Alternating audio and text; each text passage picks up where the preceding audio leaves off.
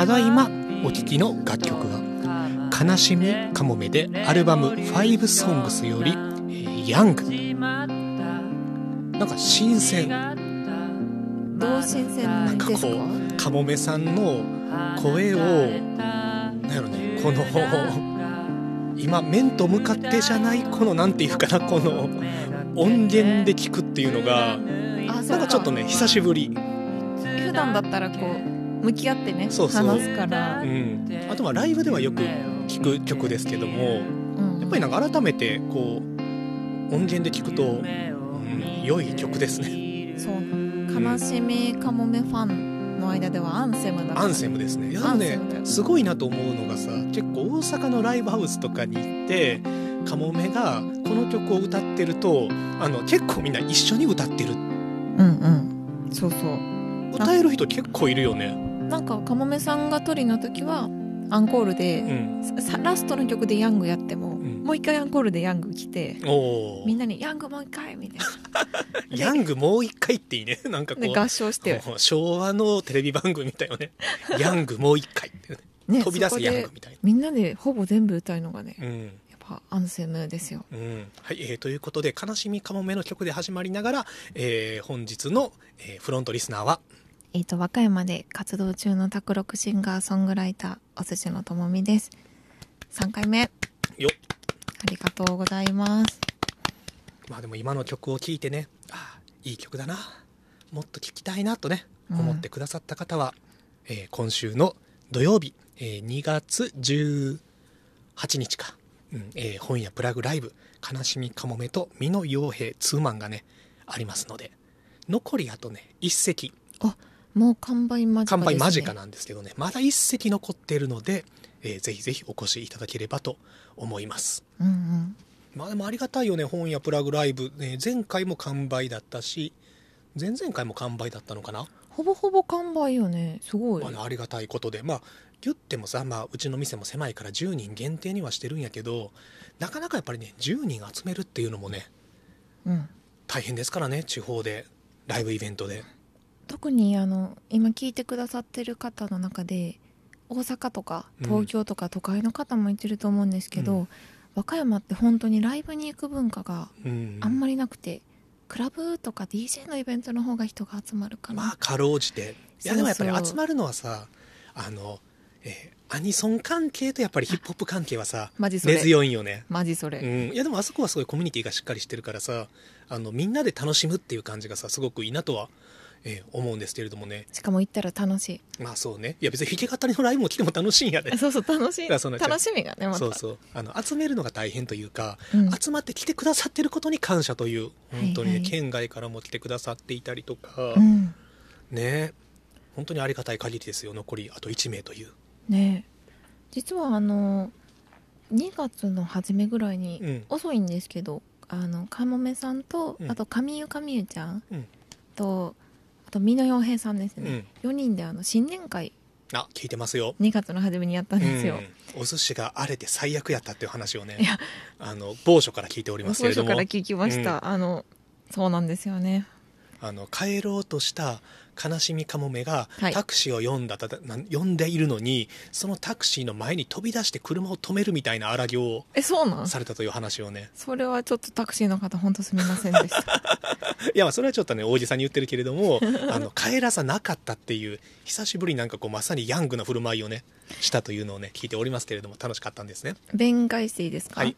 あのすごい4人3人とも好きでうん。飲んでて楽しくなって、で美濃さんと上内ちゃんは次の日何にもないから、うん。うん私んち来ませんか？って誘ったら、うん。あ行く行くって言ってくれて、うん。もうそうなったらかもめさんも絶対に連れて帰りたい。うん。何か何でも連れて帰りたくてめちゃくちゃダダをこねて、うん。家まで3人とも結局連行して、うん。でも到着50分ぐらいで私爆睡そうだね。お寿司はね寝るのよ。すぐ寝る。テンションが爆上がりしていつもよね。わーってなってもっと飲むぞってなった瞬間にお寿司は絶対に寝る。なんかちっちゃい子供と一緒なの楽しくなりすぎて、わかるわかる。ピークやもんねそこがね。あの眠る前が一番楽しいよね。そうそう。あの眠る極限まで楽しんだあげくクールダウンしていくっていう、であの家に到着して私爆睡して、うん。3人はまあ私のねあのパートナーに、うん。あの本日はお越しいただいてありがとうございましたみたいまあ、な感じで、接待されながら、おもてなしを受けたって、後から聞きました、うん。まあ、トゥーヤングな振る舞いで素敵だと思います、ねオープニングこれヤングもう一回のところ。もう一回行く。全然聞ける。めっちゃ好きやからな。はいということでね今週の土曜日ですね本屋プラグライブぜひぜひねご予定の、えーまだ夜決まってないよっていう方はねふらりと遊びに来てくださればと思うんですけれどもね。じゃあちょっとさ本屋プラグライブに来たくなるもう一押しとしてはい。まああの本屋プラグライブはさ、えー夜7時スタートです。うん。まあ6時半オープン7時スタートなんですけれどもはい。別になんかそうさそんなに急いで来るもんでもないというかまあどうせ準備に時間かかったりもしてるしそんな席がかっちり決まってるわけじゃないからさあの全然その開演直前に来ていただいても大丈夫なんで、はいはい。まあ、あの7時ぐらいにね来てくだされば大丈夫なんですよ。ほうほう。なので特にこう県外から来てくださる方今回もねあの数名いらっしゃるんですけどもえーあのねせっかくだったらまあ和歌山の楽しみ方としてあのね今回ね県立美術館にねはいはい。行くのはどうでしょうかという。なんか今面白いのやってんのよね県立近代美術館ですね和歌山の。うんうん。であのーメインの、えー特集展って企画展か。うん。はあの池田マスをやってるんですよ。うん。池田マスをねお寿司さんに説明するならばあの南吉高のあのおそらく日本でおしゃれな曲ベスト10に入る夜間飛行の、はい。えーアルバムジャケットを手掛けてる人。あそうなん、うん。えー。まあアルバムジャケットを手掛けてるというかアルバムに池田マスオさんの作品が使われてるっていう、あーそうなんだ、うん、なんか近代美術館いつも面白いのやってますけど今回は結構知り合いから、ん。えめっちゃ良かったから行った方がいいよって結構何箇所からから。あのうちもツイッターで紹介したらあのスリーリトルバートさんとかもねこの間行ってきたよって言っててでなるほどいやめっねちゃ良かったよっていう。ああデモクラート。そうデモクラートっていうデモクラート美術協会っていうのを、えー池田マスオさんが参加されてた、まあ、そういう50年代のねアート運動があってうん、デモクラシーとアートをまあえー結びつけた造語がデモクラート、えー美術協会なんですけどまあとにかくでもね難しいこと抜きにしてねあの50年代に新しいことを始めようぜっていうあのアーティストたちが集まって作った作品っていうのがさもうとにかくねおしゃれなのよ。行った？島ちゃん。もちろんもちろん。あさすが当たですり前ですよ。でおしゃれじゃない？すごく今あこれこれ今の今お寿司さん携帯でね作品見られてますけどこれあの南吉高の夜間飛行のジャケットですね。めちゃくちゃいいですね。うん。あの基本的にはね版画なのよ。版画なんだ。そうそうあの複製可能なね。あ。ーこのそのポスターも可愛いよね。当時のデモクラート美術のポスター、文字がまたいいね。うんあえて手書き風のちょっとなんていうかな。あの街の電柱とかに貼ってそうなポスターをあえて作ってるっていう。これ見てでプラグまで来てかもめさんとかみのさんの音楽聴いたら本当に誇張とかじゃなくて、めっちゃしっくりきまあそう、そうでさあのデモクラート美術のあの池田マスオ特集もさすごくいいんやけどでもね今ねあの先週からねコレクション展もね春のコレクション展に変わってるんですね近代美術館、春のコレクション？うん、あの収蔵品をあのシーズンに分けてね、ああ、うん、展示してやってではいはい。今回のコレクション展の展示がね奈良原一行特集っていう、奈良原一行さん。うん写真家さんですね。へー。1931年生まれで2020年に亡くなられている、えーその奈良原一行さんっていうのを、えー今回その和歌山県立近代美術館の新収蔵品としてねあの結構これ本当に回顧展ぐらいの勢いであのめちゃくちゃ作品展示してあるんですけれどもこのね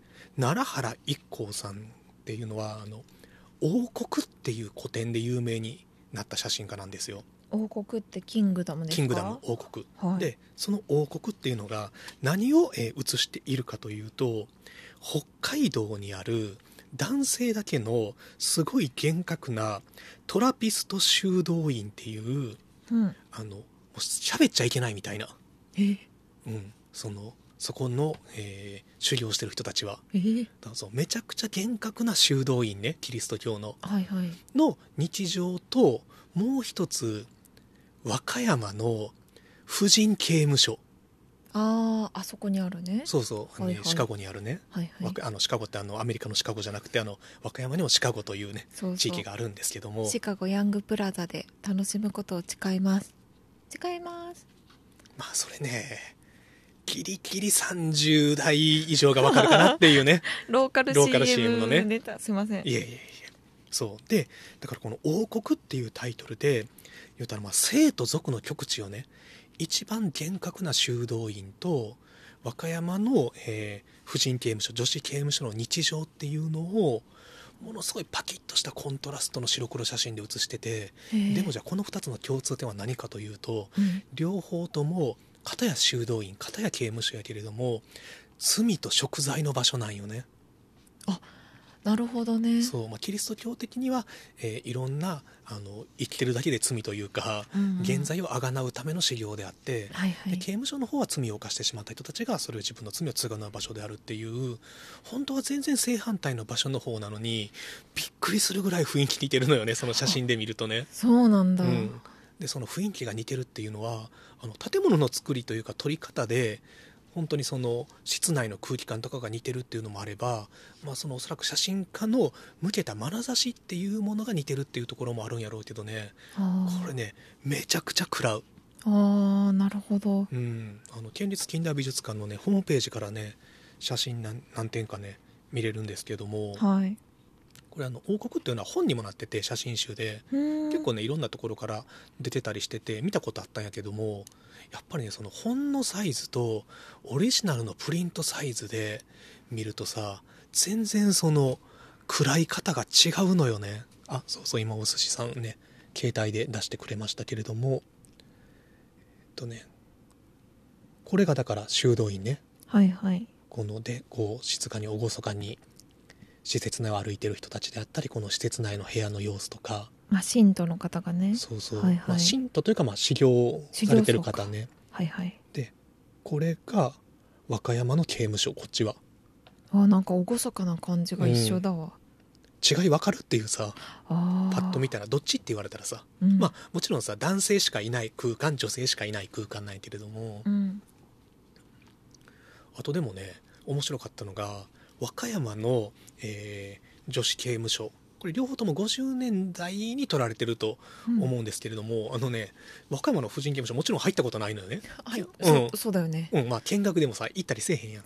まあ、社たまになんか会見学でバザールみたいなねあそれはやってるね。バザーか。やってるけど、なかなか機会ないです。そうね。作りがねめちゃくちゃモダンでおしゃれなのよ、あそうなん。そう、まあ、構図もありきやと思うけどあこれ建物として超かっこいいなっていうのもあって。へいえやこれはね本当にちょっと見てほしいですね。あ多分ねあの料金ねあのコレクション店だけやったら数百円とかそんな世界やったんじゃないのかな、ーめちゃくちゃ安いよね。めちゃくちゃ安いよもうだただですよもうそんなもいやのは本当に。これちょっと見に行きたい。うんいや本当にね食らう。食らう？うん、それね、あのーえー私は会期前のちょっと準備段階の時にねうん。あの関係者の内覧会みたいなんで先にちょっとね一足先に見せてもらったんやけどもはい。結構内覧会やからさ何人かあのゲストの方がおって結構みんなこう喋りながらとかあの作について説明を受けながら見たりするんやけどはい。結構みんなああちょっと辛いみたいな感じのあ辛いっていうのは嫌な気持ちじゃなくていやこれはちょっと暗いすぎてー、あうん、あの消化しきれないみたいな。ーなるほど。もうとにかくそのパワーがすごかった。ああえぐられちゃうんですね。えぐられる、うんうん。で本当にねパキッとコントラストがものすごく効いた構図も含めてね、うん。デザインとしてもすごくかっこいいし、うん。まあもう圧巻でしたね、ああそれは。うん、だからえーっとまあお昼に来ました。はい。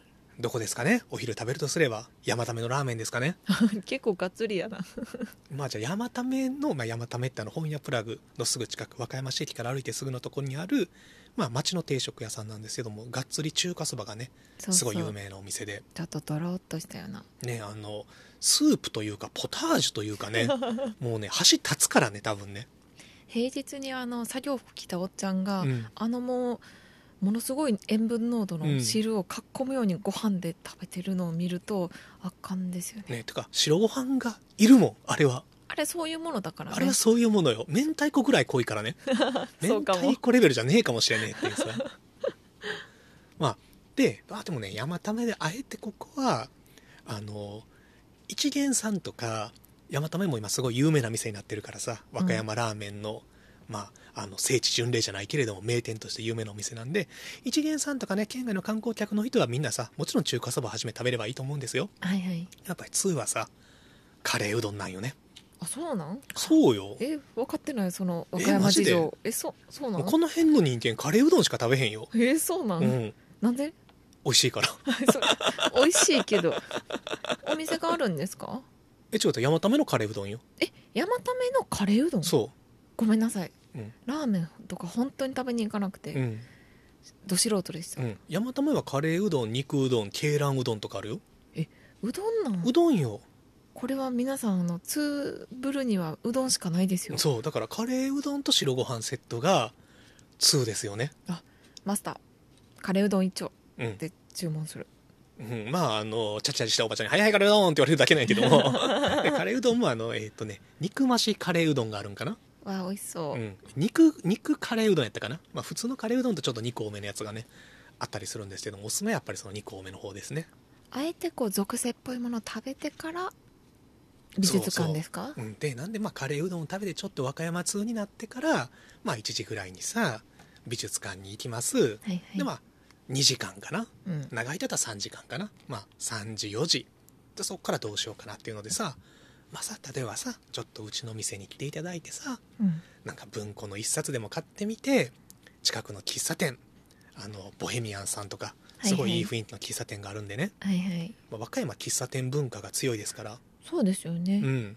結構多い。そうそうなんでまああの和歌山の喫茶店の名店ボヘミアンとかに行って文庫をちょっとね時間まで読んでみるのもよしまあもう少し夕方ぐらいになっていたらさあの本屋プラグすぐ斜め向かいの、えー焼き鳥屋さんブリッジでさちょっと一杯一かけてさ串の23本でもさ、まあ、おまかせ5本セットあるかな。ブリッジめっちゃ美味しいです。つまんでみるもよし。私和歌山の焼き鳥屋さんでブリッジ一番好きなんでいやでも本当に和歌山トップレベルで美味しい焼き鳥屋さんよね。カウンターだけのすごいちっちゃい店なんですけども。そうなんですよ。でもぜひねみんなに、まあ、あんまり広まりすぎたら。そうやね。これ以上入ったらもう入れやんからね。今聞いた方もあの内緒にしといてください、今ギリよね。最近だって週末はもうさ行けやんもん。予約ないといけない。そうなんよね。そうそうそう。人気店にねなっておりますし。しかも実はね週末はねブリッジさんねあの釜焼きピザもやってるという。あありますね。あれ和歌山で結構トップレベルにうまいピザやと思うあのよピザも美味しすぎてえ？え？ってなる、うん。あれだってもう焼き鳥屋さんの余儀じゃないもん。行ではない。もう、うん。普通に個人店で人気店レベル。のピザよね。やばい。しかもただ一人客用にハーフサイズも頼めるっていうさ。ハーフサイズいけるんや。ハーフサイズいけるんですよ。いつも大体友達と2人で行くんですけど、う欲望のままに何も考えずに1枚うん。食べてた、でも美味しいよね。美味しいっていうのもいいしね。それでまあ7時ぐらいにまた戻ってくるもいいし、はいはい、まあ、それかさ本当にさもうあのザ休日を満喫するのであれば、まあ、2時3時にさあの美術館出ました。じゃあちょっとだけ足を伸ばして歩いて15分ぐらいかなあの和歌山の、まあ、銭湯の名店幸福湯に行ってちょっと一風呂浴びてからさっぱりした気分で、まあ、あの属性の属性と性のさあの罪と食材のすごい食らったダメージをさっぱり洗い流してじゃあちょっとねひょいっと一杯行こうかいみたいな、いいですうねん、、お風呂でさっぱりしてから行くのもさいいじゃないですか。いいですね。もうなんか理想の休日だね、うんこう好きなもの見たり読んだりして美味しいもの食べてサウナ行って、うんうん。で最後ライブ見てってもう100点やん120点。ね。満点だってさあの今月のミーナでさミーナの雑誌のねあの最新号で上白石萌歌さんのさはいはい、インタビューが載っててさ、まあ、萌歌さんすごい好きなんやけどうん。萌歌さんも休日として朝一でなんかすごい見たい映画があったから映画館に行ってで映画すごい良かってでそうだすぐ近くにすごい流行ってるあのかき氷屋さんがあったらしくて、うん。そのかき氷屋さんも行こうかなと思ったら3時間後やったとオープンが。はいはい。で時間が空いてしまったからその辺ふらっと歩いてたらあの銭湯があったから何も予定してなかったけど銭湯でゆっくりと時間を潰してからかき氷食べに行くみたいなこんな休日がいいんですよっていやそりゃいいでしょうっていうさ。もう今上白石萌歌さん、うん。また好きになったのが、ね、うん、銭湯でちゃんと3時間潰せる女子。ああなんか1時間以内でうん。もう暑いしっていう方もまあいらっしゃるんですけど、私もサウナめっちゃ好きなんで、うん基本はやっぱ2時間は行きたいから。マジか？えマジだよ。マジか？ごめんなさい毎日幸福湯行ってるけど20分です。めちゃくちゃ早い。サウナ、まあ、いろんな方がえサウナ入るん？サウナねいつもねこう7時ぐらいにさ一番混み合ってる時間帯に行くからあ結構ねサウナがね混み合っちゃってるのよ。あしかも狭めやもんねそうそうそう。ちっちゃい町の銭湯なんでね、うんうん。ただもう最近だからねサウナに入らずともお湯とあの冷や水？水風呂の、その温冷浴で全然気持ちいい、めちゃくちゃコスパいいじゃないですか、うん。へお湯使ってであの壁にさあの今月のクイズ載ってるからうん。幸福湯は、うん。しかもあれクイズむずくない？最近でもうね2日で解けるね。すごいよしまちゃん。鍛えられた？幸福湯クイズで鍛えられた？もし幸福湯あのー行ったことある方はご存知だと思うんですけど、壁にクイズがね、うん。今月のクイズ？今月のクイズ一月交代そうそう。ただあれさ絶対お前これ分からんやろってやつたまにあるよ。ある。えこれはこれこれが回答だった？んそうそうそうそう。翌月に思うやつあるよね。そう難しいあれ。整いに来たのか頭動かしに来たのかうん。どっちってなる。まあでもそうそのクイズをゆっくり見ながらはい。お湯使って、はい。でまあ、えー体次はあの水風呂で冷ましてもう一回お湯つ使って体冷まして最後はあの子供はこれは本当に危ないぞっていうキュウリのジェットバスで こう、ね、全身の緊張を解くみたいなさ、いいですうね、ん、幸福湯のジェットバスすごいよね勢いが。もうなんか全てを吹っ飛ばす勢ねいの たまに年寄り入ってて大丈夫かなと思う時あるもん。わかる。すごい細いおばあちゃんとかがうん。鉄列かまってもう足浮いてるなるよねあれね。笑ってしまうよああと電気風呂。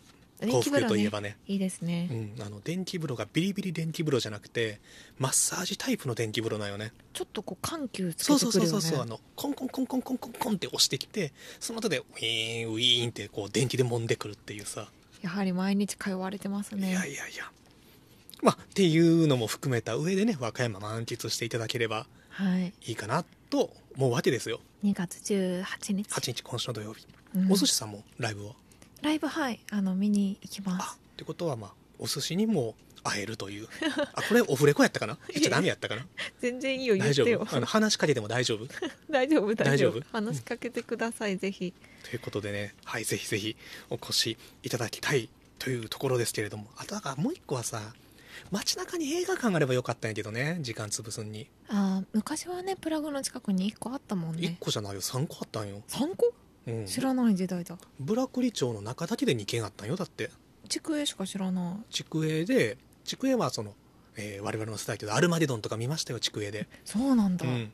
まあ、洋画がね、中心にかかってて、洋画とあと松竹系やったんかな、寅さんとかも筑営でやってたんかな、ひょっとすると。へえその筑営の橋向こう筑ょうど橋のたもとにあるじゃないですか、はいはいえー何橋やったかなちっちゃい橋のでその橋の反対側に橋って言っても本当に10メートルぐらいのねうん、うん、10メートルもないか5メートルぐらいのちっちゃい橋なんやけど、うん。その橋の反対側には帝国座っていう映画館があって、あそうなん？そそこはドラえもんとかやってた。じゃあ私そっちも行ったことあるかもしれない。多分あると思うよ「もののけ姫」の時みんな帝国座で立ち見で見たよ。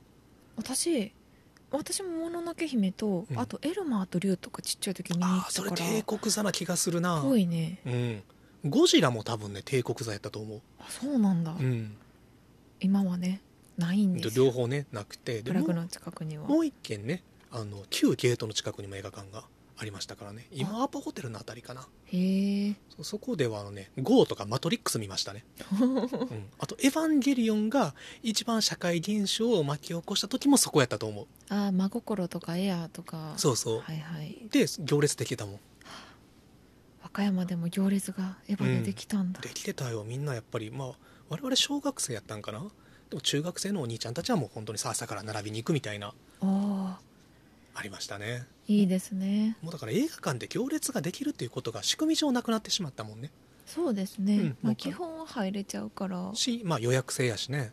あそっか。そうそうそう、今もう便利なもんでスマホでねうん、買えちゃいますよ、さ。でも買えやんかったらいけやんっていうことにさうんなっちゃってるからさまあそれが良し悪しですけれども。よし足どっちもありどっですね。ちもね。まああの利便性で言うとよしやけどもさ、並んだっていう記憶もさちょっと楽しいじゃないですか。思い出ですよ、ね。あの竜々の立ち見で見るとか立ち見とかももうさ金輪際多分日本で起こらない現象だろうしね。うん。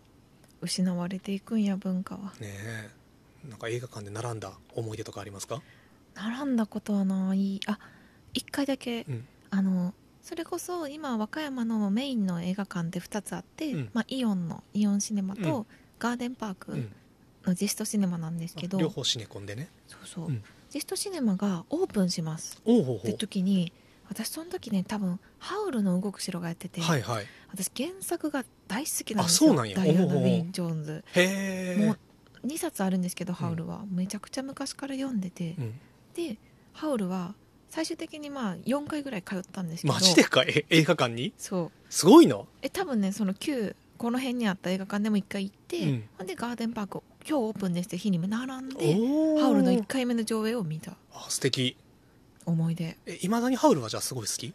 好き、うーん。まあ、原作も好きだし映画は実は賛否があったけど、うん。私はキムタクの声めっちゃいいなっうてん思いました、いうん。はあちょっと素敵エピソードやね。すごいな。4回行ったんや。やいや確かに並んでたらおぼうん。思い出になってるわ、うん。4回行ったよ。しかもね唯一映画であの、まあ、ちょっと並ぶとかはあったやろうけどあの本当に23時間並んだのはさあの社会現象を巻き起こした「タイタニック」ですよ、そうなんだ、うん、あれ小学生やったかな？中学生じゃなかったと思うけど本当にあれはね駅前の映画館のパレスっていうところでねうん。やってたんでそうパレス並んだりとかすごい並んでたからねあの角のパチンコ屋までずーっと並んでてえー、すあごい。の忠屋さんの前をね。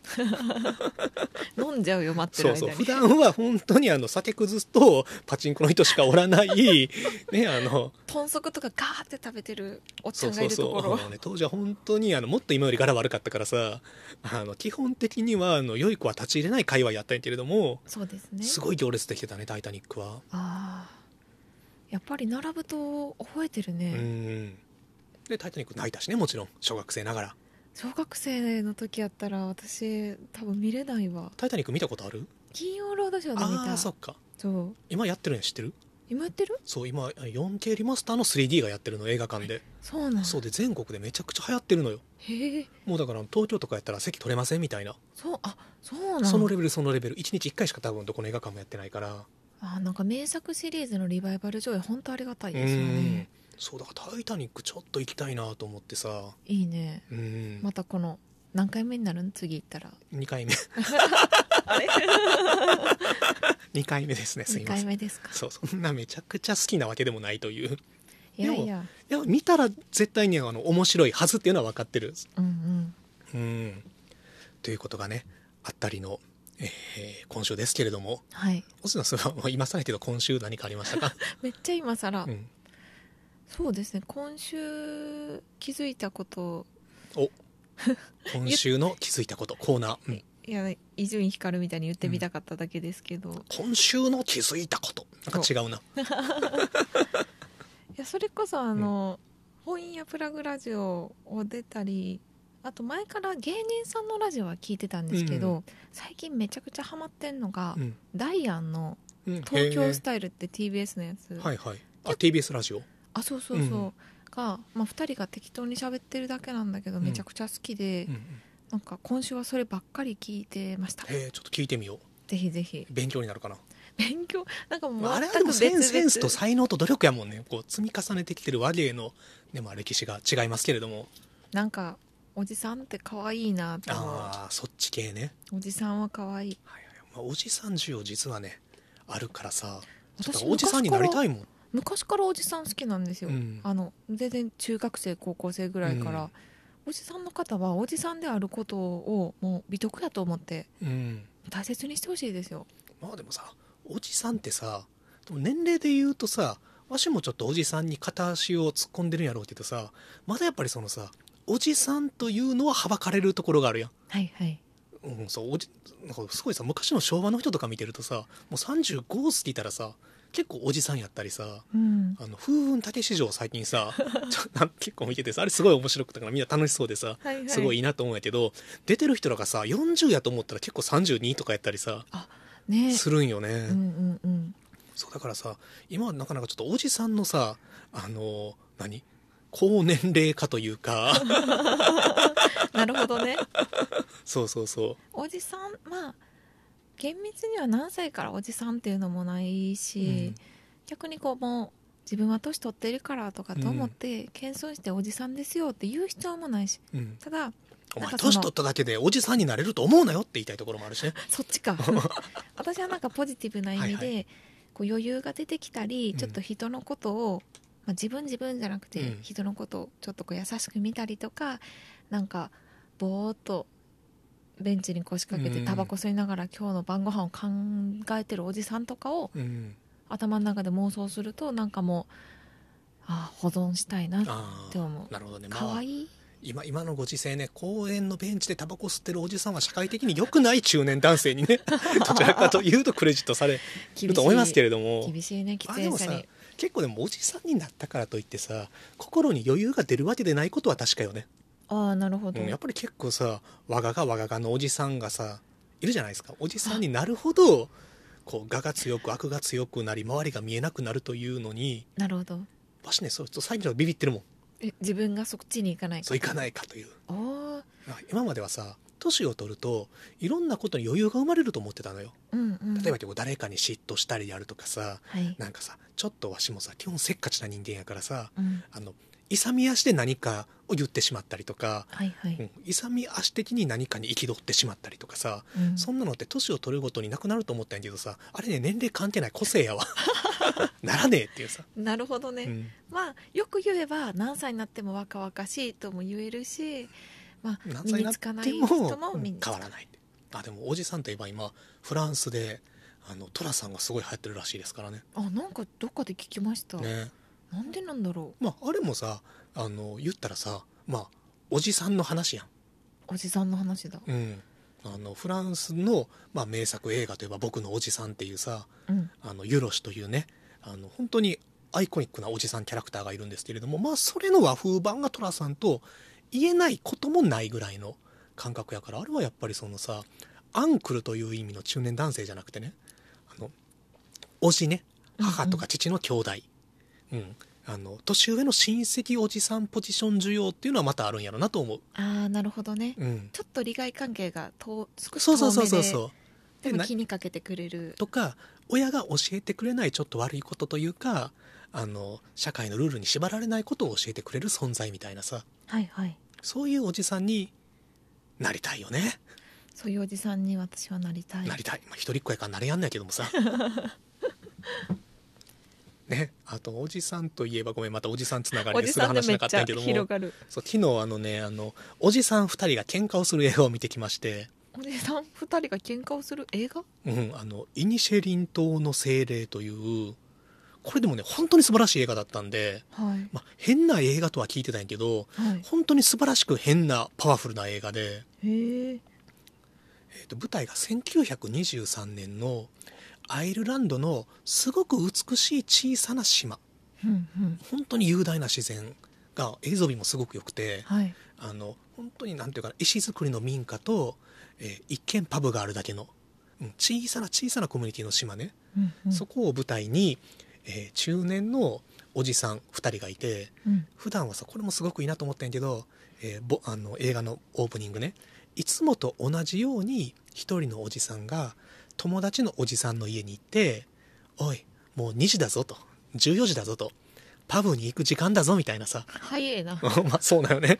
でもこれ落語で言うさ江戸時代にこう銭湯に誘いに行くみたいなね。よくああるんですよ落語だと。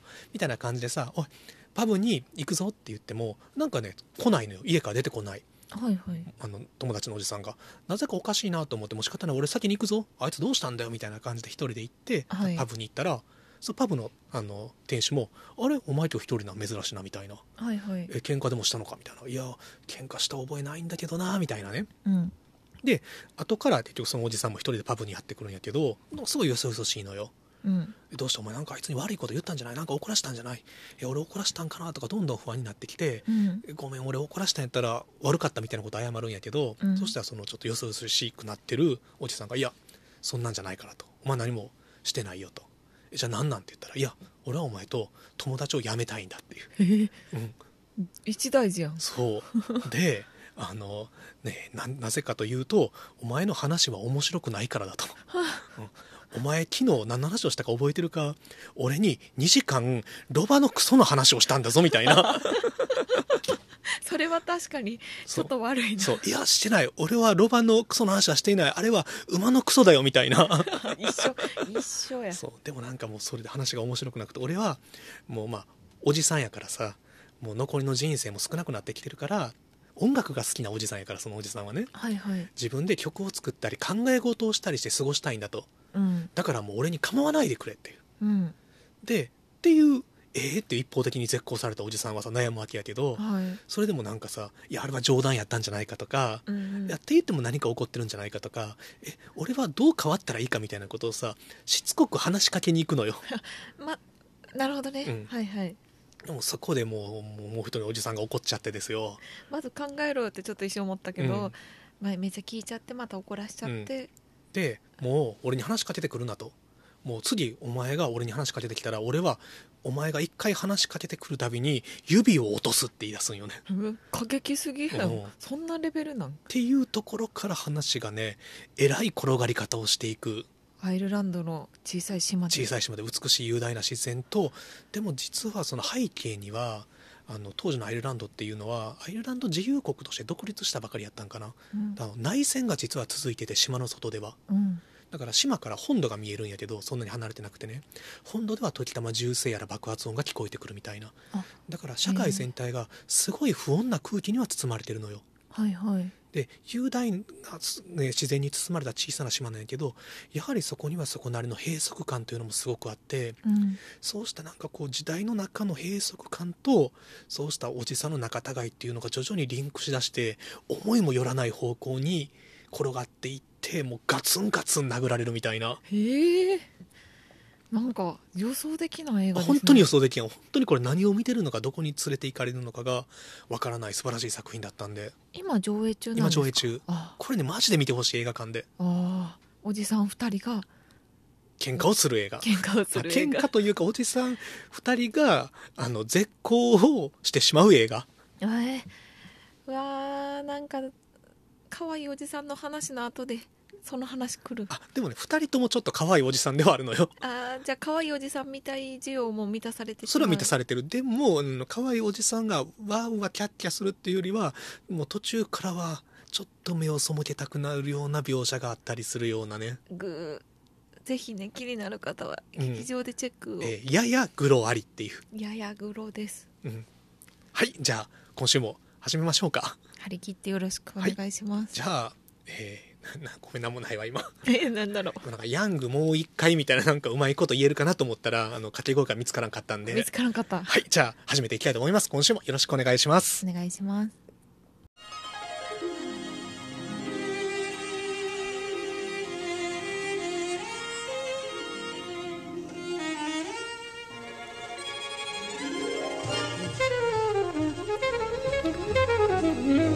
はいということで改めまして本日は2月16日の木曜日。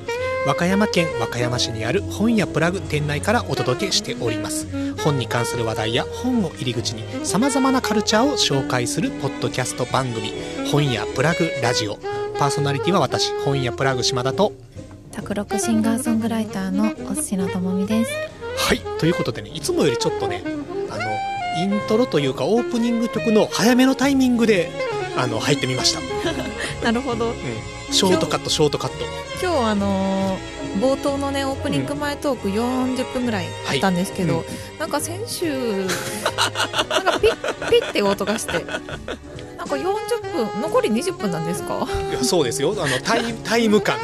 タイム感をあのつけたいということで先週はちょっとね60分で放送できるかどうかチャレンジをねしてみましてね。聞いてて一緒にハラハラして面白かった。やっぱりハラハラした？なんかあどうなるんやろうって思ってたらそのタイミングでかもめさんじゃあしまちゃんが、うん。あと何分ってかもめさんに 確認するみたいな。いやでもね大事大事。あでもねやっぱりリスナーの方でも本屋プラグラジオの良さはそのやっぱり時間を気にせずゆっくり話すところにあったんじゃないかみたいなさはい声もあったんですけれども、それはねあれよ。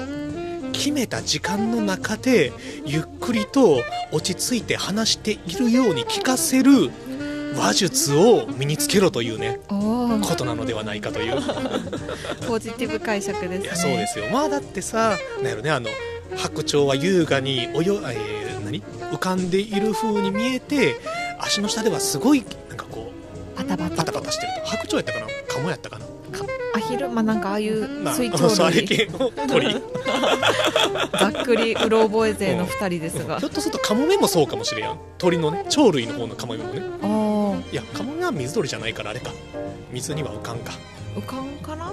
どうなんだろうまあ私はな全然あのしまちゃんの自由なにしてくれたら付き合いますという感じですね。いやまあカモメも付き合ってくれてるんよ知ってるメも付き合ってくれてるのよ。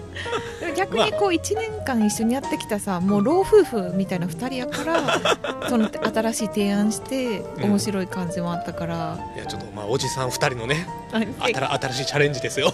この曲の前になんかおじさんの喧嘩の話してたから。まさかまさか。あでもそのイニシェリンってえーっとねあれねそのねすごいタイトルがややこしい。あイニシェリン島の精霊というね。イニシェリン島の精霊、うん。まあ、という映画なんですよ。でもねこれでねすごいやっぱり面白かったなと思ったのはさそのお前とはもう友達を辞めるって言った方のおじさんね。はいはい。お前の話は面白くないからっていう。なんかただ彼はね焦ってるのよ。うん人生に。あその残りの時間が限られてるからやりたいことがありすぎると。あ、うん、でやりたいことは何かというと一番は多分ね音楽なんだよね。あそんなに好きなんだ。そう。で作曲をしてるの。おおしかもそのアイルランドの伝統的な音楽。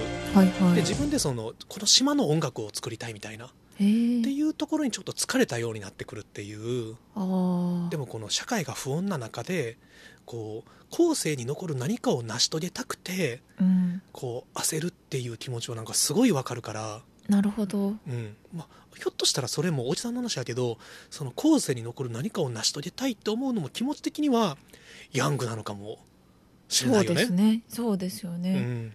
結局まあしまちゃんもこうやってラジオやってるし、まあ、ツイッターとかで発信とかもしてて、私はかもめさんも曲を作る、うんうん。でしかもそれをライブでわざわざやってるっていうのは、なんか残したいんだろうね。そうそう。まあそんな感じでね、えーじゃあ残り15分。いいよいいよ。好きにやんなよ。こっから72時間耐久でやる。いいよ、いやこの間の回でさ、ん。72時間耐久の話出してたけど、うん。まずは24時間では？って思って聞いてた。まあ、でも24時間はさいける？いや無理よね。多分。うんごめん3時間でも無理なんですけど。絶対私寝るよ途中で。まあそりゃそうよね。うんそりゃそうですけども。でえーっと今日はあの何の話をしようかなと思った時にさ、まあ、さっきちょっと街の話しましたけれどもはい。あのねちょっとね一個あの紹介したい小説がありましてはい。あのねちょっとね読みますね。一部抜粋で。はい東京の下町と山の手の境目といったようなひどく坂や崖の多い町がある。表通りの繁華から折れ曲がってきたものには別天地の感じを与える。つまり表通りや新道路の繁華な刺激に疲れた人々が時々刺激を外して気分を転換するために紛れ込むようなちょっとした町筋。福寿司の店のあるところはこの町でも一番低まったところで2階建ての銅張りの店構えは34年前表だけを造作したもので裏の方は崖に支えられている柱の足を熱ぎして古い住宅のまま使っている。常連でこの界隈に住んでいる暇のある連中は散髪のついでに寄っていくし遠くからこの付近へ用足しのある者はその用の前後による。季節によって違うが日が長くなると午後の4時頃から火がつく頃が一番落ち合って立て込んだ。めいめい好みの場所に席を取って寿司種で融通してくれる刺身や酢の物で酒を飲むものもあるしすぐ寿司に取り掛かるものもある。友代の父親である寿司屋の店主は時には仕事場から土間へ降りてきて黒みがかった押し寿司を持った皿を常連の真ん中のテーブルに置く。なんだなんだ？後期の顔が四方から覗き込む。まあやってごらん。あたしの寝酒の魚さ。亭主は客に友達のような口を聞く。小肌にしちゃ味が濃いし一つつまんだのが言う。味かしら？すると畳の方の柱の根に横座りにして見ていた神さん友代の母親が「ははははは」と太り獅子をゆすって「みんなお父っつぁんに一杯食らった」と笑った。それは塩サンマを使った押し寿司でおからを使って程よく塩と油を抜いて押し寿司にしたのであった。お父っつぁんずるいぜ一人でこっそりこんなうまいものをこしらえて食うなんて。へえサンマもこうして食うとまるで違うね。客たちのこんな話がしきりガヤガヤと渦巻く。何しろ私たちは銭のかかる贅沢はできないからね。お父さんなぜこれを店に出さないんだ？冗談言っちゃいけねえ。これを出した日には他の寿司が手落とされて売れなくなっちまうわ。第一サンマじゃいくらも値段が取れないからね。お父っつぁんなかなか商売を知っているって。もう超行きたいよね。サンマの押し寿司食べたい。食べたいしさ。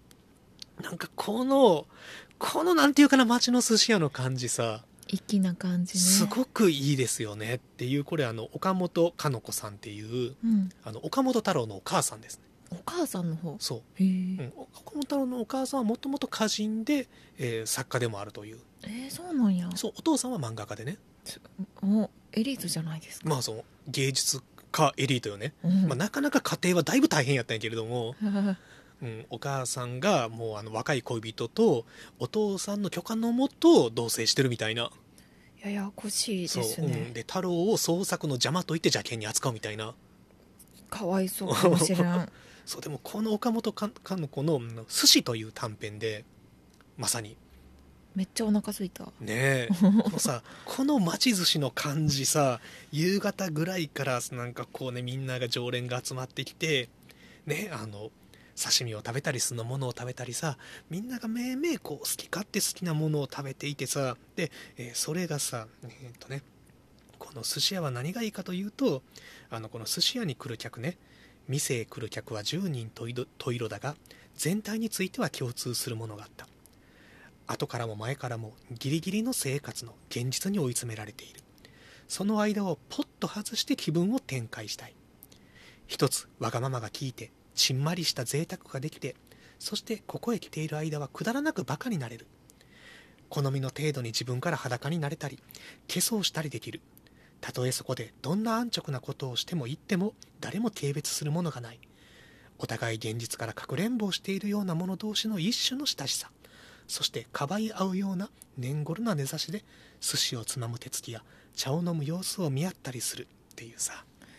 めちゃくちゃいいね。いいんですよこの感じ、あーそういう場所ってうん、年を取れば取るほどすごい大切だよね。ねえ。こういう場所が大切だ。そう町寿司もさ、まあ、和歌山まだあるけれどもさやっぱりこうさ気軽にさ我々の年代ぐらいの人が毎日通える寿司屋っていうのがそう多いわけでもないじゃないじゃないですか。そうですね。スシローぐらいですかね、そうなのよ。だから今だからひょっとしたら回転寿司がさこういう立ち位置なのかもしれんけれども回転寿司はそのものと刺身でいっぱい飲むのができないっていうね。できない。わわがままは聞かないっていう。ビール。そうそうそう。ビールはあるけどさ。いいですね。こういう店がさ欲しいよねっていうね。うんうん。和歌山だったらまあ寿司屋じゃないけどまあ居酒屋とか、うんうん。あの喫茶店じゃなくて酒出す方の純喫茶うんうんうん。とかだったらたまにそういうお店もある気もするし、うん、そうやね。案外喫茶店でお酒出してくれてるところに昼間からね溜まってる人おるしね。溜まれる店もあるしね。私も1点最近貸してもらってるとこうん。あるんですけど確かにもう今の小説にあったようなうん。内容がすごい。あ人たちがああそ集ってる内緒なんですあけど。あそこは内緒かあの店は。まあじゃあそれはぜひねちょっとあの18日にお寿司さんに会ったらね聞いてみてほしいところですけれども。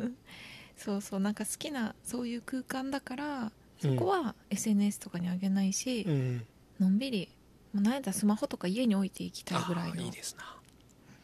いいんですよ。もう一個その岡本かの子で言うならば「カレイ」というね家の霊って書く小説がありましてこれも短編なんですけれども、はい。えー山の手の高台で電車の交差点になっている十字路がある。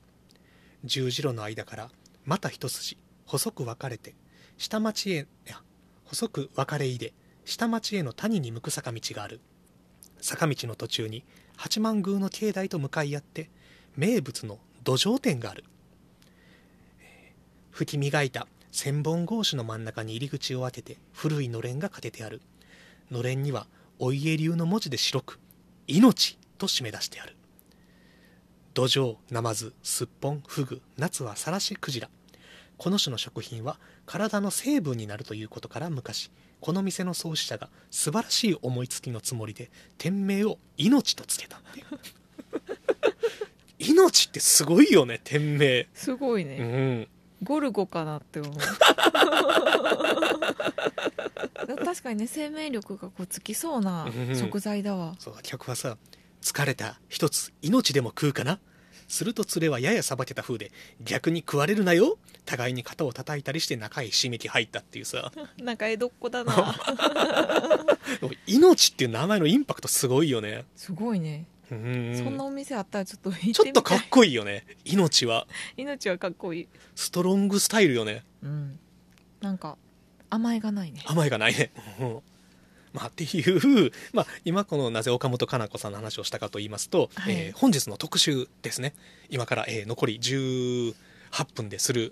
っていうのを言うとなんかこう急いでる風に聞こえるのかな、そうそうまあのんびりでいいですよ。はいはい。まあのんびり18分を、えー今日で話をしたいなと思ってるのがはい。あの今本屋プラグ店内でですねあの先ほど TBS ラジオの、ね、話がねお寿司ナイスタイミングで出してくれたんですけれども、はい。えーっとね、これですよ、えー今 TBS ラジオで、えー毎日平日、えー月曜から金曜6時から9時まで生放送されている、えーライムスター歌丸の「アフターシックスジャンクション」というね番組がありましてそれの、えーアフターシックスジャンクションの、えー略してアトロクアトロクブックフェアというね、はい。えーフェアを開催しておりましてあ。えーこれはあのアトロクの放送内で紹介されたさまざまな本を一堂に集めてみましたというね、えーブックフェアでちょうど今の岡本かの子さんはの、えー特に「寿司」という短編はねあのラランドの西田さんあはい。が、えーすごく好きな小説ということで紹介されておりまして。そうなんだ。そう。なのであの、えー岡本かの子、えーっと前週の、えー千曲から出ております。そういうのもね、えーブックフェアで扱ったりしているわけなんですけれども、うんうん。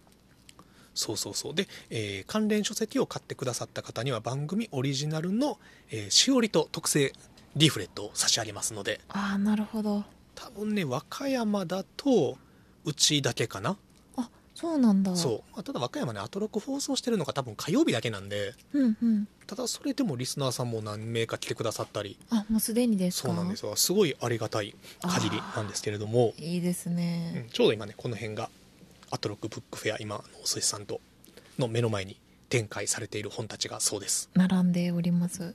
ちゃんとライブスター歌丸のお悩み相談室もある。あるよ、うん、あとあの 森田義満全映画もありますし。あー。あアジア都市音楽ディスクガイド。アジア都市音楽ディスクガイドも番組でねしっかりと特集されておりましたんで。いいですよね、うお世話になってる本がすでに。そうだから結構お寿司さんがね持っていらっしゃる本とかもね中にはねあると思うんですけれども。そうですね、うんそう。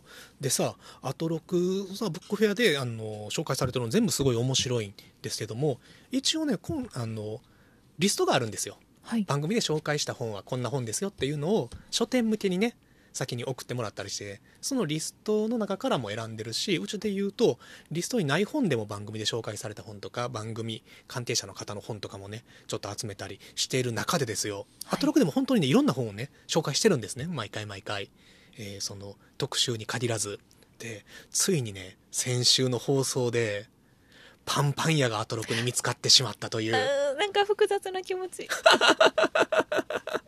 ね、あの石山蓮華さんという女優さんですごいあの電線愛好家の方がいらっしゃるのよ。なるほどね。そうあの漫画とか映画に出てくる電線がすごい好きでで、えーその電線が出てくる漫画とかあの映画のおすすめを紹介するっていう中で、はい。パンパン屋出てきましたね。確かに電線好きな人だったらパンパン屋は見逃さないよね。マジか。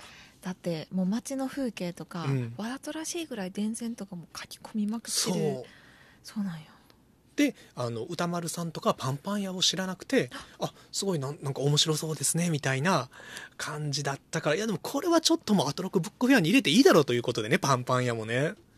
でもう和歌山でパンパン屋といえばもうお寿司の友み ほんまですか？そんなそらそうでしょ。うめちゃくちゃ好きなんですがね。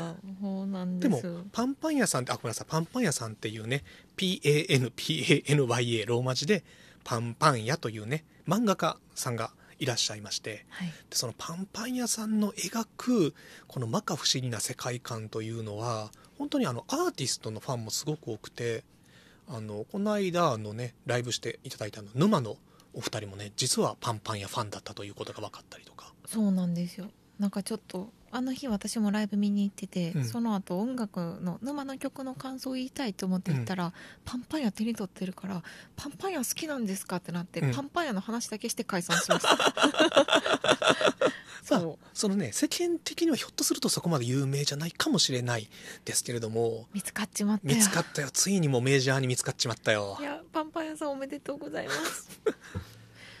そうね。えっ、と今年はねあの最新作「模型の街」がねめっちゃ良かった出ました。これも良かったですね。よよかった。なんかパンパン屋冥利に尽きる世界 ちょ観まあ、パンパン屋冥利は何？パンパン屋。ファン冥利っていうこと？パンパン屋ファン冥利かな、うん。そうそうそう。なんかそれこそあのーさっきの寿司うん。の小説とかにもあったような、ま、街並みのそのさっきの絵ともこう風景描写があったじゃないですか、風景描写をめちゃくちゃ丁寧に漫画でやっていなんですよね。て、見たことないはずなのにどっか懐かしいんですよね、うん。パンパン屋さん。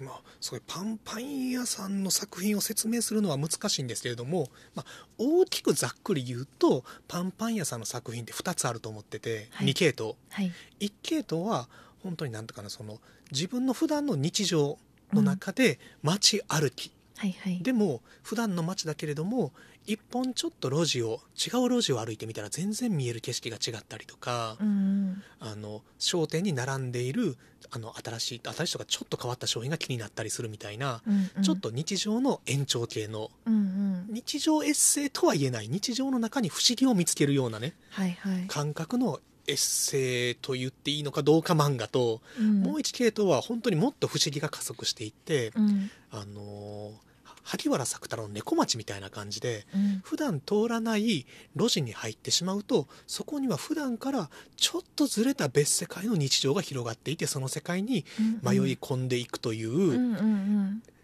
当にあのあのなんとかあの手塚治虫じゃない。藤子不二雄 F 先生が言うような少し不思議な SF 的な世界観。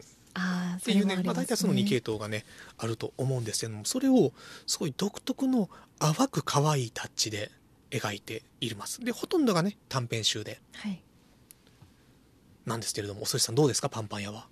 パンパン屋愛を語り出したらちょっとあれですけど、私さらにもう一つ付け足したいのが、もう一系統あると思ってて、特にあの「魚社会」っていう漫画に入ってる、カステラ風蒸しケーキうん。と山崎パンから発売されてたケーキを、まあ、山崎パンの菓子パンって結構こうサイクルが早いじゃないですか、うん。なくなるんよね、そうなんよ、うん、美味しいこれもう一生って思ってもうん。山崎パンが一生出してくれないみたいな、でパンパン屋さんは、まあ、その大好きなのでそのカステラ風蒸しケーキが、それを追い求めていく話が何個か入ってるんですよ、うん。おにぎりの転がる街かな、っていう短編集ね。そうそれがに第一作目があって続編が「魚社会」っていう、うん。その後に出たやつに入ってるんですけどそれはちょっとパンパン屋さんが多分本当に日常のライフワークでうん。物事を分析して検証っていうのを繰り返してる人で、それをた本当にある意味論文チックじゃないけど、うんうん。検証してみた結果とかこれを山崎パンに問い合わせしてみた。と かそう本当になんかそういうちょっとこの人理系の考え方なんかなって感じの検証話も入っててそれもまた読み応えがあまあって、たまたまその食べた山崎パンから出てるカステラ風蒸しケーキというやつが美味しすぎて、ね、初めはそのどこで確保できるのかということで、ね、近所のスーパーであるとか商店であるとかを調査してみたりじゃあ出ないってなったら山崎にどう問い合わせたらいいのかというところからそう。これは作ってみればいいんじゃないかというところまで行ったりとか。そう試行錯誤が面白い。うん。まあ、まあ今日常エッセイの、まあ、ちょっとね延長ではあるんやけれどお寿司さんあの山崎パンのカステラ風蒸しケーキはお食べになりましたか？それが私が気づいた時にはもう発売されてなかったもう廃盤になってた。もうやっちまいましたよ。ないのかな？でもあれを読むと食べたくならざるを得ないよね。めちゃくちゃ食べたくなりますよね。うん。なんかふわふわしてるのかな？あの北海道のチーズ蒸しケーキあるじゃなはいいですか、はいあれをもう少し甘くしたやつなんかなとか、うん。妄想だけ膨らみます。うんあとはでもそうですね。私が好きなのは動物たちの中に出てくる。動物たちっていうのはあの SF 少し不思議要素のね強い方の短編集なんですけれども、あのねあれタヌキに似た動物の、えーとね、ムジナが出てくる話無で事な えー無地なアナグマの俗称ただし地方によってはタヌキやハクビシンを指す場合もあるほかこれらの獣の総称とされているケースもある。雑食で気性は穏やかという動物を、ね、こうね街でこう街とかあの国道で足を痛めているムジナを助けるところからね話が始まって。で、まあ、このムジナもまためちゃくちゃ可愛いよね書き方が。かわいい。あのなんていうか明らかに似せる気はないんやけれども実際の動物にね なんかこうのっぺりほわーっとした感じの,、はいはい。あのザ・パンパン屋さんが描く動物みたいな。ですね。でそのムジナを助けるとあの昔話の風にこうつづらを持ってきて恩返しをするのかなみたいなのを友達と言ってたら本当にムジナが恩返しに来るというね。うんうん。で初めはこの生の魚を持ってくるんよね。うんうん。でもうこんな魚食べれやんって言ってあの持って帰れって言っちゃうとあの今度は山ほどのどんぐりを持ってくると。でもどんぐりも食べれねえぜってなった時にじゃあどんぐりはでも昔はこれパンにして食べてたこともあるからあの無地なにパンの作り方を教えるのよ。家のキッチンでね。はい。はいあのどんぐりの食べ方っていう本を図書館で借りてきてムジナたちと一緒にこうねあのどんぐりを引くところからあの石臼でこうねどんぐりパンの作り方っていうのも丁寧に説明されてるんやけどでどんぐりパンを作ってみたらまあ食べれやんことはないかな。っはいはい。ていう話になったら今度はそれでムジナが気を良くしてきてどんどん量産しだして最終的にはムジナは自分たちで工場を作ってどんぐりパンっていうのを販売しだすみたいな話。であの山崎パンみたいなパッケージに入って製造者ムジナっていうクレジットまでされてるっていうような本当になんかまあ SF というのかなんというか。なんか製造業目線の話も結構入って多いよね。るので、なん。か面白いよね、うん、でもこんな話でもあのやっぱりちょちょこちょこ出てくるこの街の中の風景の描き方がねあのすっごいリアルになんていうかこの昭和の懐かしい風景というかう、んうん。あのなんかノスタルジックな日本の普通の街並みっていうのをこのまあ大雑把な物語というかファンタジックな物語に対して、ものすごいものすごく緻密に書き込まれているこの背景こそが主役なんじゃないかみたいな感じすらさせるというのがねパンパンや作品の魅力で、なんか何回見ても新しい発見が背景にあったりして、うんうん私結構あの日常的に面白い看板とか、理由は分かんないけど今この瞬間ここ切り取っときたいっていうのをスマホで写真撮るようにしてて、和歌山も私的にはスポットが多いんですけど、多分皆さんも自分が住んでる街の中で、まあ、ディズニーランドとか、うん。おしゃれな新しい喫茶店とかって、こう写真撮られる想定で作られてないものうんうん。を改めてちょっとふーっと見てたらあ看板があそこ1個文字が剥げてるなとかさ、なんか街灯が夜にこうチカチカ1個だけしてて、うん。その下にあなんか知らない花があるとか、はいはい。無意識に通り過ぎてるけど実は頭の片隅に残ってたうん。残ってるはずの記憶を漫画にしてるのがうん。パンパンさんやと思ってて、そうそう。あそのもうパンパン屋がそれで私好きすぎて、うんあのパンパン屋さんのね「あのカニに誘われて」っていう曲のねあ曲じゃないよ、曲じゃないよ。もう言っちゃった「カニに誘われて」っていう、うん。漫画があるんですね。漫画のですね、い一話目に「カニ」っていうね。うんカニに誘われてはこれもねあの、えー街を歩いているとあの一言目がね「カニだ」って言ってカニだ。うんズワイガニが街を歩いていて街を歩いてるズワイガニを見つけて、えーその後を追って普段通らない裏道に入っていくというまさにカニに誘われる話。そうそうそう、これが私実はパンパン屋さんで初めて読んだあ話だったそうなんですよおおそうそれこそあの島ちゃんが、うん。これお寿司絶対好きやで」って言ってうん。勧めてくれた中でうん「カニに誘われて」ってタイトルかと思って、うん手に取ったらうん。衝撃で、うん。で私のたまにプラグラジオでもかけてくれてたうん。カニ？はいはい。お寿司のともみでカニとサブスクで検索していただいたら、うん。多分 YouTube でも出るかな、うん。あるんですけどもうそれはパンパン屋さんからオマージュ？そう。個人的にインスピレーションを受け取ってその時の自分の心情とか載せてるけど、うん。パンパン屋さんがいなかったら存在してないもはやパンパン屋系シンガーでもあるねもはやお寿司。えー、そんなうん。恐れ多すぎるわ。いやいやいやいや。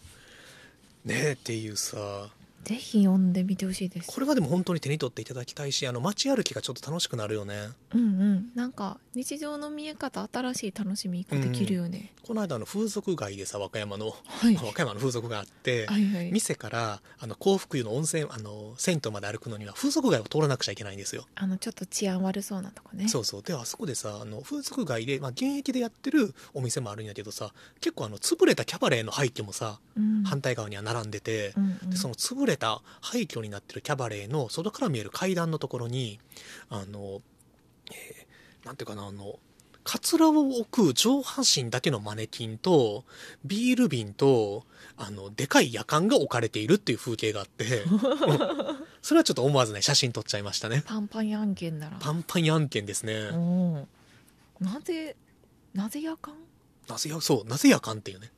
まあなぜマネキンっていうところもあるんやけど多分そういうななんでこれは誰が置いたのとかっていうわからない意図がわからないものも面白いですよね。ね。っていうのを想像していって物語が膨らんでいくのもパンパン屋的な世界観ではある気がしますね。まあ違うかもしれんけれども。見つかって嬉しい気持ちとなんかちょっと鬱陶しいファンのあれですけど、うん。寂しい気持ちと。だって朝のニュースで朝のニュースで今週のパンパン屋さんの漫画がとかってニュースになったら私ちょっとなんかまあ切ないかそれなる世界はすごくいい世界ですけどね。そうですうね、ん。まあ、藤子 F 先生とかもさ短編集は結構えぐいまあ確かに確かに。大人向けのハードなやつがあったりするしね。でもなんかあのドラえもんとかあったり、はいはい、まあ、A 先生もそうですけどね、うん。いろんな売れてくれ売れてくれ。いやでもちょっとねパンパン屋ひょっとしたらねまあ年々注目はすごい高まってる作家だと思うんでここに来てまた一個ちょっとブレイクスルーがあるかもしれないですね。それはそれで楽しみ、うん、まあ、これは本当にねあの今だとあの大きな本屋さんで行くとね白泉社さんから出てる、えー短編集全然買えると思いますのでまあこれ買って損はないというかやっぱり買っておかなくちゃダメなんじゃないかなぐらいのね。売り切れちゃいますよ、ほっと、まあ、うちまたちょっと仕入れていきますんで。さっきもあのミキさんにうちも結構売れていくからさ、うん。もうまたあんたそんなあんまり在庫ないもん紹介してって怒られそうになったんやけど ほもんまや。まあでもいいですよ。また仕入れるんでね。仕入れるともともと純ハーがかかって社会に流通していくと思いますんで。そうですもしもあの本やプラグでも遠慮なく手に取ってね買っていただければと思いますというところで今で30分ぐらいというね まあ大体これぐらいの時間になるかなっていう。時間気にしてるしまちゃんが新鮮。いや今は気にしてなかったよ。気にせずに気にせずに行くとこうなるという。うんうん。なんかでも聞いてる側としてもこうしまちゃんの話ってこう止めどなく結構聞ける感があるから、止めどころっていうのは他人からはなかなか提案できやんぐらい。ああだからやっぱそれはあれですね。まあスキルなのかな？いいところだと思いいやますあのと止めるスキルね。あそっち？うん。スストッパーストッパー。ストップウォッチを私も持ってきて ピーみたいな。そうやね。かいきなり歌い出すとかもありやと思うけどね。時間になったら。次回になったとか歌いたくなったら。それちょっとやばいやつやな。いやでもそれもちょっとありなんじゃないかな。えー？あの静かに静かに入ってくるみたいなね。インイントロから入り出して時間になったら俺は指を落とすぞ。お。ではなくて。指落とされると指落とされるとやっぱりちょっとね食らっちゃうね。それちょっとあいやこれいやこれでもねあのインシェリン島の精霊を見た人にはこの指を落とすインパクトね。えー、怖いよ。いやもうね確かにねあの指を落とすはありかもね。60分を過ぎると5分ごとに1本ずつ フロントリスナーが指を落としていくちょっと待ってくれ命がけすぎる。それはちょっと考えものです。はい、えー、ということで、まあまあ本日はじゃあこの辺でということでですね、えー、何か言い残したことはありますか、まあ私から言うのもあれですけど、まあ、うんカモミーユの流れでカモメ先生がねあの今週ライブするんでぜひぜひ来てください。はい、美濃さんもでもね本当に毎週毎週言ってるけれどもものすごくね良いライブをされるじゃないですか。めちゃくちゃいいです。うん。声も渋いし歌詞もいいし。そうなんですよ。でも本人はひょうひょうとした佇まいというね。うんうん。歌い出すとでもさ変わるよね。のめっちゃ色っぽい声だよね。ね男前ボイスがさ。男前ボイスやばいはい、えーということでエンディング曲です。えー、美濃洋平としあさってで第三の男。眠らない